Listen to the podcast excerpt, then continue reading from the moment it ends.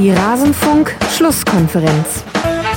Ich spreche jetzt für mich, ich kenne jetzt nicht jeden Trainer meiner Generation, aber ein paar kenne ich. Ja, vielleicht ist es ein Schlüssel. In Bayern sagt man, scheißt da nichts, dann fällt da nichts. Vielleicht trifft es das ganz gut. Alles zum letzten Bundesligaspieltag. Hallo und herzlich willkommen in der Rasenfunk-Schlusskonferenz. Mein Name ist Max Jakob Ost, ich bin der Genetzer bei Twitter und moderiere hier in diesem Fußball-Podcast einen Rückblick auf den vergangenen Spieltag.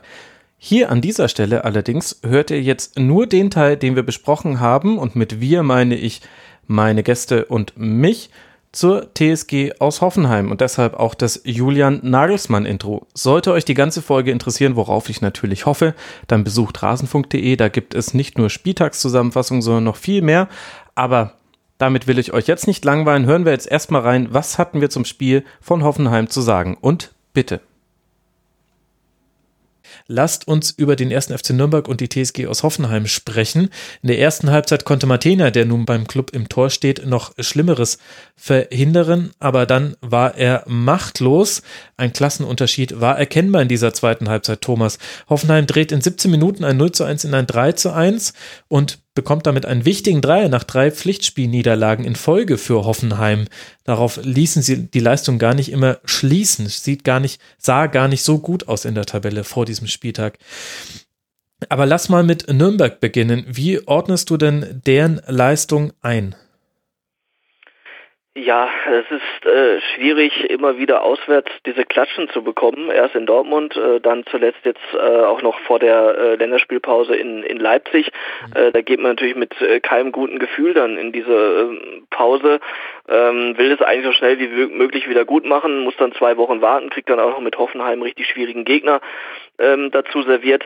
Ähm, und letztlich ähm, ist es ja so, dass ähm, Nürnberg, äh, das wir haben ja vorhin über Düsseldorf gesprochen, und da gibt es halt einige Parallelen, äh, sowohl in, im Defensivverhalten, die haben beide jetzt auswärts schon einiges einstecken müssen, vor allem äh, Nürnberg hat bisher immerhin gegen Düsseldorf und auch gegen Hannover zu Hause gewonnen, aber sonst ähm, ist eben auch äh, ja spielerisch sehr sehr wenig äh, möglich. Es waren sehr hehre Ansätze von, von Kölner da vor der Saison auch geäußert worden, dass man im Prinzip mit diesem Stil aus der zweiten Liga weitermachen will.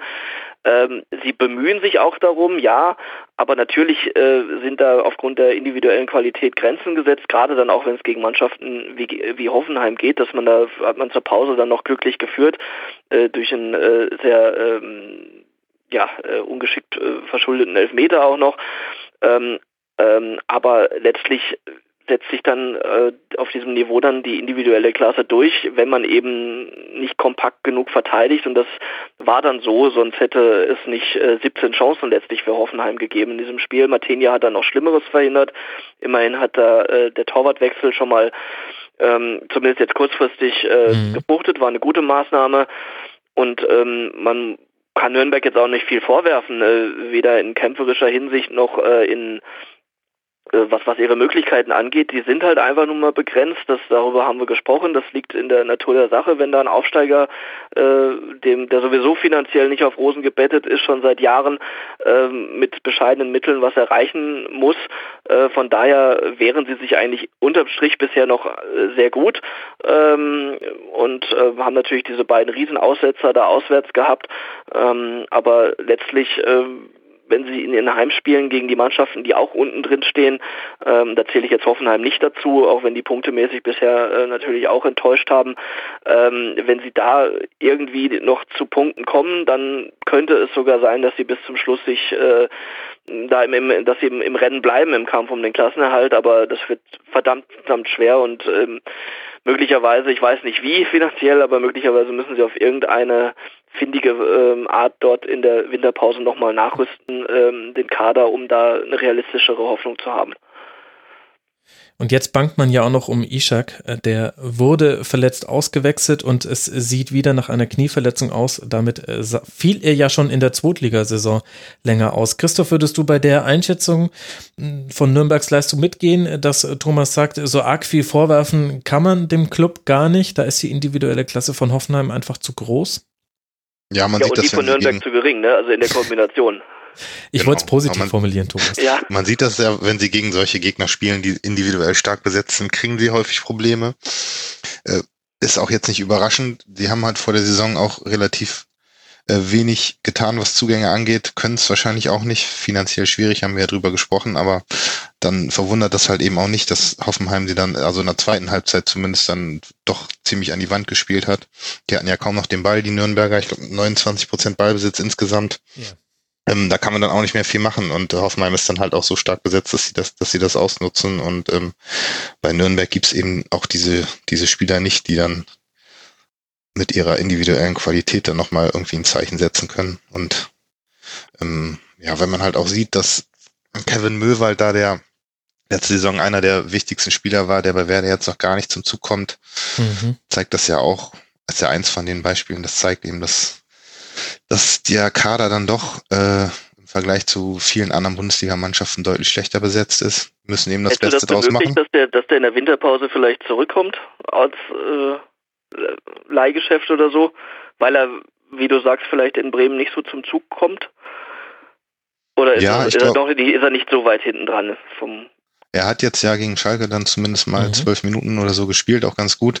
Ähm, würde ich, ich glaube schon, dass er sich äh, ab und zu mal gedacht hat, in Nürnberg wäre ich jetzt immerhin äh, unumstrittener Stammspieler auch in der Bundesliga und der zu Werder äh, gekommen ist, da war ja noch nicht abzusehen, dass ein Davy Klaasen und Nuri Sahin dann auch noch kommen. Also er hat da halt auch dann sehr starke Leute jetzt vor die Nase gesetzt bekommen. Also ausschließen will ich das nicht. Im Moment gibt's aber keine Anzeichen dafür, dass, dass äh, Kevin Möwald da jetzt schon nach einem halben Jahr dann schon äh, versucht, sich woanders äh, dann seine Chance zu suchen, weil er kann natürlich auch noch bei Werder die, die, Chance bekommen, wenn dann wirklich mal ein paar Leute ausfallen und hat jetzt ja gegen Schalke das auch ganz gut gemacht und äh, aber würde natürlich Nürnberg auch gut tun, so ein Spieler, also im Mittelfeld fehlt er denen, das ist ganz klar, ja. Also ihr geht jetzt beide auf die individuelle Klasse von Hoffenheim, die ist natürlich groß, aber was mich wahnsinnig gemacht hat in diesem Spiel war, warum haben Schaderabek und Schulz immer so viel Zeit für ihre Flanken bekommen? Man weiß doch, dass die gut flanken können. Und man konnte das dann immer situativ schon begründen, warum da jetzt niemand stand, aber dass da der Club nicht drauf reagiert hat, das hat mich persönlich als neutraler Beobachter wahnsinnig gemacht, dass man da einfach nicht versucht hat, mit einer Umstellung oder dass sich, dass sich da die, die Außenspieler auch mehr fallen lassen, also Misidian in dem Fall und äh, Palacios in der ersten Halbzeit noch. Naja, aber wollen wir. Ja, wobei, wenn du drei Sechser hast, äh, äh, wie jetzt da eigentlich, äh, oder drei Mittelfeldspieler, wie auch immer, ähm, die wären schon, die Räume waren schon entsprechend besetzt. Da muss dann von da auch mehr Druck auf den Flankengeber ja. ausgeübt werden. Da müssen jetzt nicht zwingend die Außenstürmer dafür dann in dem Fall zurückeilen, wenn man so angeordnet ist.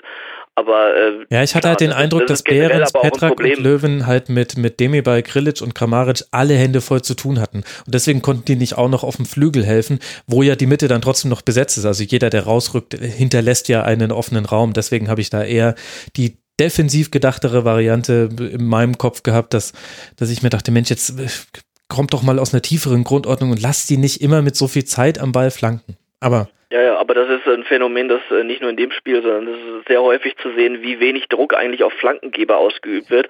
Das ist äh, das schwingt immer so ein bisschen mit, dass man sich vielleicht auf kopfballstarke Innenverteidiger verlässt oder auf äh, dann nicht so präzise äh, Flanken, die dann reingeschlagen werden. Das ist aber im Prinzip hast du recht, das ist äh, völlig unnötig, wie viel äh, richtige oder auch Halbchancen sich dadurch immer dem Gegner eröffnen, nur weil man ähm, da ein, zwei Schritte nicht rausmacht, äh, um, um zumindest die Flanke im ersten Moment mal zu verhindern und den Gegner zu, dazu zu zwingen, äh, entweder noch weiter nach außen zu spielen oder sogar zurückzuspielen äh, wenn man ihn da äh, richtig anläuft. Und ähm, ja, das, das äh, mag in dem Spiel auch ein Problem gewesen sein, wenn du das da so genau beobachtet hast. Aber letztlich ähm, äh, ja, ist es ein Problem, was viele Bundesliga oder viele Mannschaften überhaupt haben, auch international, die da äh, aus diesen Räumen zu viel, zu viel zulassen, glaube ich. Mhm. Selten ist der Deckungsschatten so wichtig wie beim äh, Verhindern von Flanken, aber ich glaube, da muss ich irgendwann mal ein Tribünengespräch zu machen. Flanken sind sowieso so ein bisschen mein geheimes Thema hier in der Schlusskonferenz, wissen alle Hörerinnen und Hörer schon. Ganz kurz noch ein Wort, äh, Christoph, äh, zu Hoffenheim. Die arbeiten sich jetzt langsam raus aus ihrer tabellenmäßig gar nicht so tollen Situation. Jetzt bei drei Siegen, einem Unentschieden, vier Niederlagen. Siehst du Anlass, dass man glauben kann, das war jetzt nur eine Momentaufnahme, dass man weiter hinten drin stand und jetzt wird das peu à peu weiter nach oben gehen. Ja, darauf deutet ja alles hin und das hat ja auch alle überrascht, dass sie ähm, erstmal äh, nicht so gut gestartet sind, aber man hatte ja ein bisschen so auch den Verdacht, vielleicht liegt es an der Personalie Nagelsmann. Es ist ja auch immer die Frage, was, was macht das mit einer Mannschaft, wenn der Trainer schon gesagt hat, dass er äh, geht. Aber ähm, jetzt inzwischen sehe ich eigentlich schon so, dass sie, dass sie jetzt da oben um die europäischen Plätze mitspielen werden. Und ähm, da hat sich auch jeder erwartet. Was ich jetzt beim, beim äh, Nürnberg-Spiel noch ähm, ganz auffällig fand, dass, dass äh, Nagelsmann da zur Halbzeit nochmal umgestellt hat, äh, Schalai gebracht hat und äh, noch offensiver aufgestellt hat. Das hat ja auch ganz gut funktioniert, spricht ja auch für ihn. Dann, glaube ich, 3-1-4-2 gespielt und das hat dann deutlich besser funktioniert als in der ersten Halbzeit. Also auch ein gutes Zeichen für den Trainer. Deswegen würde ich schon sagen, dass die jetzt äh, sich nach oben orientieren werden, vermutlich, wobei man immer noch auch gucken muss, wie sie jetzt mit der äh, Belastung, hm. äh, mit der Dreifachbelastung klarkommen. Erst gegen Lyon, dann gegen den VfB und dann auswärts in Leipzig. Das sind die nächsten drei Partien von Hoffenheim. Der Club spielt zu Hause gegen Eintracht Frankfurt. Und ich muss eine kurze Frage an dich noch loswerden, Thomas. Die Nürnberger Nachrichten haben in ihrem Spielbericht von Reißbretttoren geschrieben. Ein Wortspiel mit äh, dem gleichbenannten, mit Reis Nelson von Hoffenheim. Ich hätte gesagt, dieses Wortspiel ist fast kickeresk. Ist es so ein Mittelfranken-Ding, diese Wortspiele? Ah um Himmels Willen. Was habt ihr denn also da bei euch in der Pegnitz? Regnitz? Pegnitz. Meine Wie bitte? Güte. Nein. Die, die Pegnitz, den Fluss. Ja, Sag ja, ja, ja, da weiß ich nicht, was darin rumschwimmt, aber aber äh, das ist ja, ähm, lass uns lieber über das Sportliche sprechen äh, und äh, da lohnt es sich äh, tatsächlich übrigens dann über Reese Nelson, äh, so würde ich sagen, äh, zu sprechen. Ähm, der äh, bei Arsenal schon überzeugt hat, leider nicht so oft zum Zug gekommen ist, wie man sich das gewünscht hätte, ähm, weil er ständig für frischen Wind eigentlich sorgt, wenn er spielt und, und gute Ideen hat. Dem gelingt nicht alles, aber der ist ein Instinktfußballer, glaube ich, auch, der, der äh, mutig ist und ähm, ja, das ist kein Zufall, dass sowohl er als auch jetzt äh, Sancho in Dortmund da ähm, für, für frischen Wind sorgen. Das ist eine neue Generation an, an englischen Spielern, die äh, diesen Weg geht äh, übers Ausland, in dem Fall über die Bundesliga, weil sie ähm, in ihrer Heimat nicht so zum Zug kommen. Äh, der eine bei Arsenal, der andere bei Manchester City nicht. Und äh, für die für die Bundesliga sind das äh, Riesengewinne mhm. und ähm, möglicherweise werden wir da den einen oder anderen demnächst noch sehen. Es ist äh, zu hören und zu lesen, dass verstärkt Scouts bei äh, U17 äh, Spielen in England schon auf der Tribüne sind, ähm, weil eben dort diese Diskrepanz so groß ist, dass dass Talente eben nicht die, den Weg in die erste Mannschaft finden und äh, in Deutschland werden solche Vereine, also werden solche Spieler mit, mit Kusshand genommen, glaube ich. Da würde mich mal interessieren, Thomas, wie, wie schätzt du denn diese Entwicklung ein mit Blick auf die deutsche Nachwuchsarbeit? Also da gibt es ja auch schon Stimmen, die sagen, früher haben die ähm, Engländer die guten deutschen Spieler geholt, jetzt läuft es umgekehrt. Ja, ja, äh, es ist beides äh, spricht für oder steht für sich, oder? Wenn wenn das äh, dieser Weg sein sollte. Äh, da haben die Engländer im U-Bereich natürlich in letzter Zeit auch diese Erfolge gefeiert, die ähm, das zwangs, die zwangsläufig dafür sorgen, dass diese Spieler in den Blickpunkt äh, geraten. Normalerweise würde man dann sagen, eben, ja, dann sollen sie auch in England, in ihren Heimatverein, die Chance bekommen. Das ist aber eben nicht so, auf, aus bekannten Gründen in der Premier League ähm, dass sich da eben die wenigsten nur durchsetzen dürfen, sage ich mal, gar nicht mal vielleicht können, sondern auch, auch wenig Chancen dazu erhalten. Und ähm, dass die dann woanders äh, sich erstmal behaupten wollen, ist, ist aus deren Sicht logisch. Dass man jetzt im Umkehrschluss sagt, ähm, dass gleich weniger Deutsche woanders hingehen, ähm, weiß ich nicht, ob man das dann andersrum als, als schlechtes Qualitätsmerkmal dann abstempeln muss. Soweit würde ich nicht gehen. Aber ähm, es tritt schon eine leichte Verschiebung ein, glaube ich, äh, durch die ähm, Erfolge auf internationalem Bereich im, im Jugendsektor. Ja, wir sehen ja auch viele Franzosen jetzt in der Bundesliga. Ganz spannendes Thema und äh, danke für die Berichtigung bezüglich Reis. Also das Reisbrettor vergessen wir, aber ich freue mich dann schon auf Überschriften wie Riese Nelson oder nach Adams Riese, zusammen noch mit seinem Innenverteidigerkollegen. Da kommt noch einiges auf uns zu, wortspieltechnisch.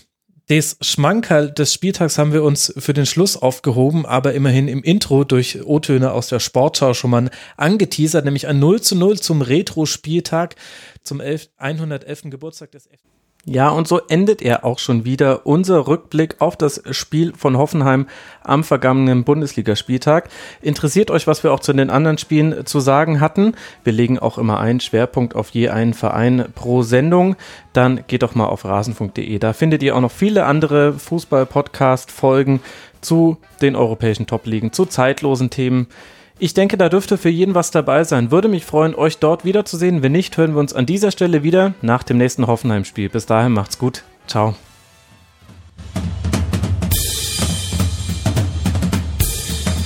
Das war die Rasenfunk-Schlusskonferenz. Wir gehen nun zurück in die angeschlossenen Funkhäuser.